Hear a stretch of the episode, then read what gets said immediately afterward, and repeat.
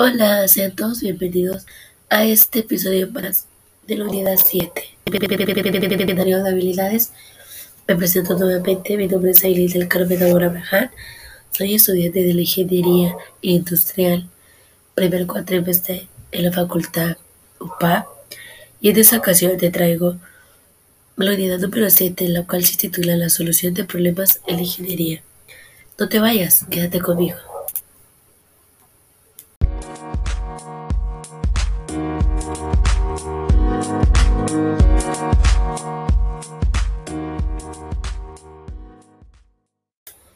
Bueno, dentro de esta unidad encontramos los siguientes subtemas.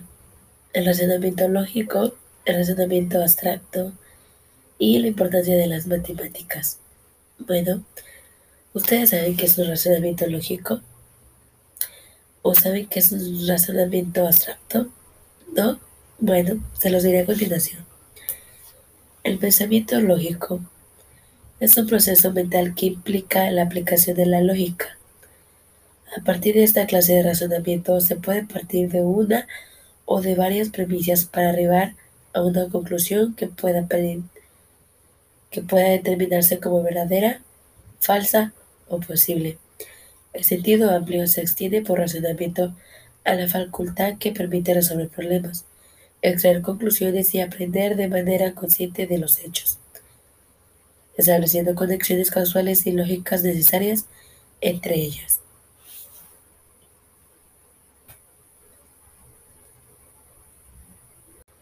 Por otro lado, tenemos el razonamiento abstracto.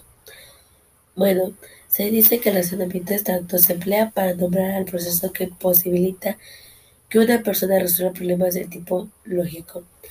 Este razonamiento permite que a partir de una determinada situación se pueda deducir las consecuencias que ésta tiene. Por otro lado, tenemos la importancia de las matemáticas en la ingeniería industrial. Bueno, la importancia esencial de la matemática en la formación del ingeniero industrial radica en ser el lenguaje de la modelación, el soporte simbólico con la ayuda del cual se expresan las leyes de gobierno, el objetivo de trabajo de este ingeniero, otorgándose por ellos prioridad al desarrollo de la capacidad para moldear. El estudio de las matemáticas va a permitir a los ingenieros desarrollar la capacidad de identificar, interpretar, representar y moldear problemas planteados en la industria, con el objetivo de mejorar los procesos hirientes a estas. Dentro de ese mismo punto, se obtiene la introducción al álgebra. Bueno, el álgebra se dice que es una sección de la aritmética en la cual se desconoce el valor de una de las cantidades con las que se opera. Es la rama de las matemáticas que estudia estructuras, relaciones y cantidades. La jerga se estudia los números del modo más general posible.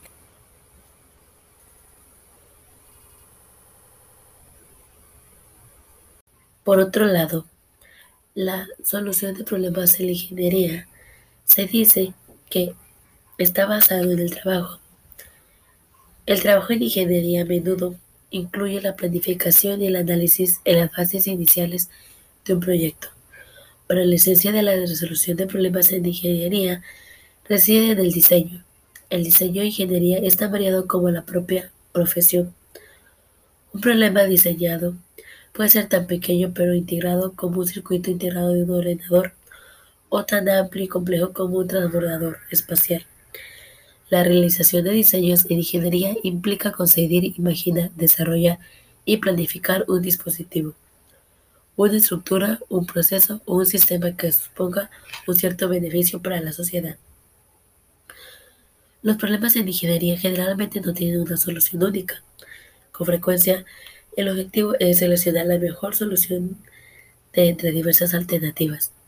En estos casos, es necesario sospechar las distintas consecuencias conflictivas de una acción de ingeniería y después seleccionar aquella solución que mejor se ajuste a los deseos y necesidades de los jefes, de los clientes o de la misma sociedad. Para finalizar, tengamos en cuenta que un ingeniero se va formando para poder crear, diseñar, analizar y solucionar problemas de cualquier índole. Sin más preámbulo, me despido de ustedes. Espero que les haya sido de gran ayuda este podcast. Y no se pierdan el último porque ya estamos en la recta final. Hasta luego.